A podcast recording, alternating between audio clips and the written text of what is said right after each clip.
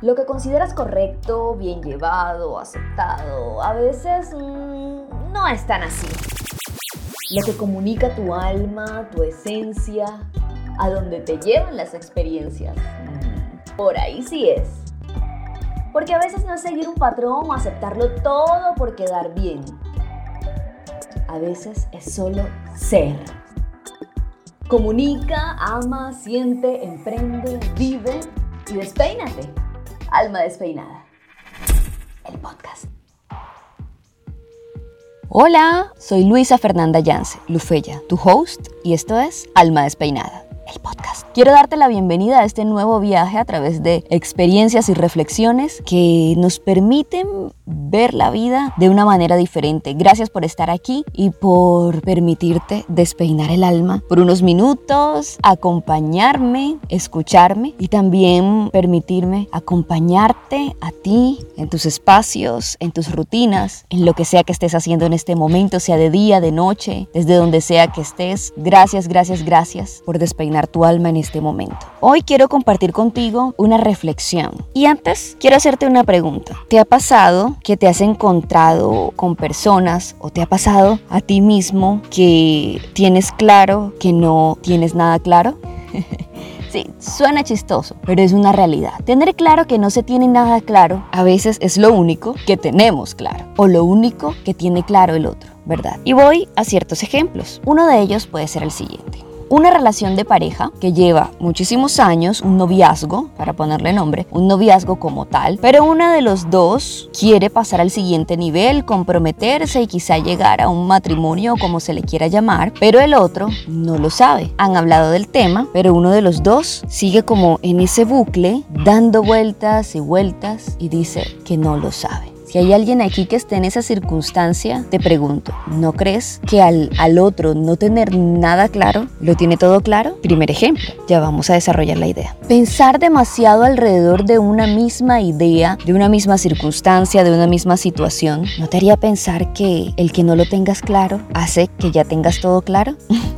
Sigue sonando chistoso, lo sé, pero bien, vamos entonces a desarrollar. En la primera circunstancia que les planteaba, el primer ejemplo, una pareja, un noviazgo que lleva muchísimos años, uno de los dos quiere pasar al siguiente nivel, pero el otro no lo sabe, no lo tiene claro, lo está pensando demasiado quizá. ¿Qué harías tú? ¿Crees tú que quizá es momento de parar, de frenar eso y darle un giro? No, Luisa, es que él o ella no quiere cambiar, es que mm, no me siento listo, es que... ¿Y por qué no cambias tú? Y el cambio no necesariamente implica quedarnos ahí, en esa relación, en esa circunstancia. El cambiar implica en que yo tomo acción en algo que me genere una reacción que puede ser quedarme allí bajo otro concepto o irme para siempre a vivir nuevas experiencias. Lo mismo sucede cuando le estoy dando muchas vueltas a una misma circunstancia, sea porque tengo que tomar una decisión, sea porque ah, debo plantearle un punto de vista a alguien, encarar una situación qué sé yo. El darle muchas vueltas lo que hace es que nos genere más cansancio mental, energético